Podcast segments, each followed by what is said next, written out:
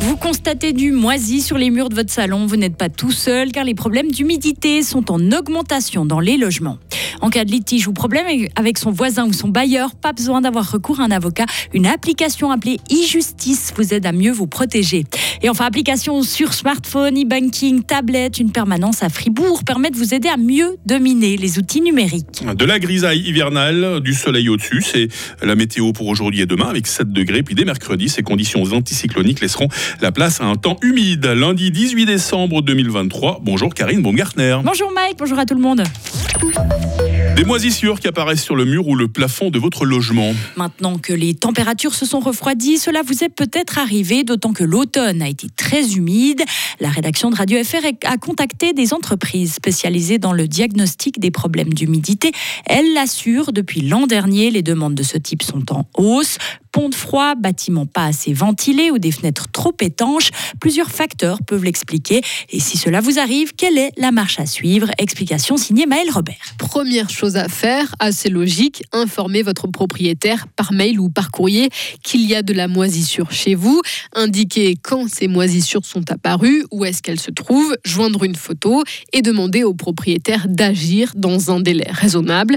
C'est ce que recommande l'ASLOCA Fribourg, l'association de défense des locataires Passer un certain temps 3 à 4 semaines. Si rien n'a bougé, vous pouvez solliciter à nouveau votre propriétaire, lui redonner un délai pour agir, pour faire le nécessaire pour réparer le défaut et l'avertir que s'il n'intervient pas, vous allez consigner votre loyer. C'est votre moyen de pression pour tenter de faire avancer le dossier. Ensuite, vous patientez encore. Si vous n'avez toujours pas de retour, conseil suivant de l'ASLOCA, vous consignez votre loyer, c'est-à-dire que vous ne le versez plus à votre bailleur, mais sur un autre compte ouvert pour cela, vous informez votre bailleur de la procédure et là, attention, vous avez 30 jours pour saisir la commission de conciliation, commission qui convoquera les deux parties pour régler le conflit. Et en général, cela fonctionne. Selon l'ASLOCA, dans le canton de Fribourg, la conciliation réussit dans près de 90% des cas. Et si vous avez des problèmes avec votre bailleur, que vous souhaitez entamer une procédure de conciliation ou régler un différend devant un juge, pas besoin d'un avocat, Karine. Hein. non, une application pour smartphone permet de simplifier l'accès à la justice. Elle s'appelle e-justice. Et derrière ce projet, un juriste qui a fait son stage d'avocat à Fribourg, Engin Karaman, est parti d'un constat. Beaucoup de personnes ne savent pas qu'ils peuvent se défendre seuls en cas de litige. Et même s'ils étaient au courant qu'ils pouvaient agir de manière autonome, ils ne savaient pas comment le faire et surtout quelle autorité saisir. Avec le temps, je me suis rendu compte que cette justice, elle est démocratique, mais on peut la rendre plus démocratique. Les formulaires que j'ai mis à disposition sur l'application e-justice existent déjà. Je n'ai pas inventé la roue. Mais j'ai voulu simplifier la vie de tout le monde en réunissant tous les formulaires afin que chaque personne puisse remplir assez intuitivement les formulaires, les signer avant de les envoyer au tribunal compétent. cette application est gratuite, seul le conseil juridique qu'elle propose est payant. Une marche blanche a eu lieu hier dans le calme à Sion en l'honneur de Tania. 500 personnes sont venues en hommage à cette jeune femme tuée lundi dernier par un tireur fou dans la capitale valaisanne. Ce rassemblement a été organisé par la famille de l'une des victimes.